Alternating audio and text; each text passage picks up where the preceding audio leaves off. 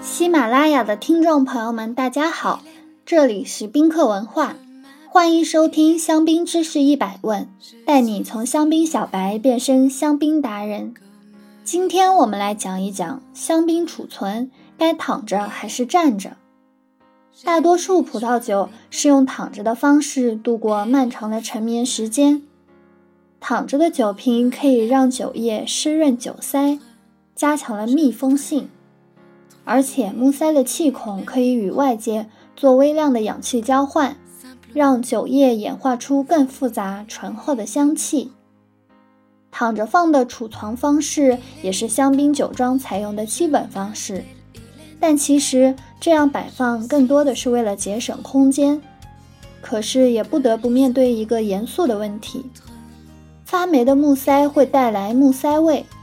一瓶香槟里有五到六个大气压，而且有二氧化碳来保护酒液。从气密性来考虑的话，也不必担心酒塞湿润的问题。那么不跟木塞接触，自然也就没有木塞味的问题了嘛。所以立着放可以减少香槟被发霉的木塞感染的概率。说完了躺着放和站着放。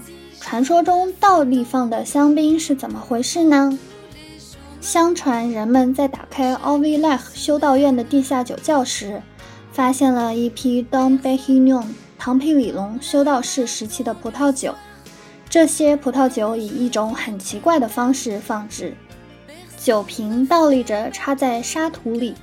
这种传统的像鸵鸟一样的摆放方式，是酒庄用来储存未除渣仍在陈酿的香槟。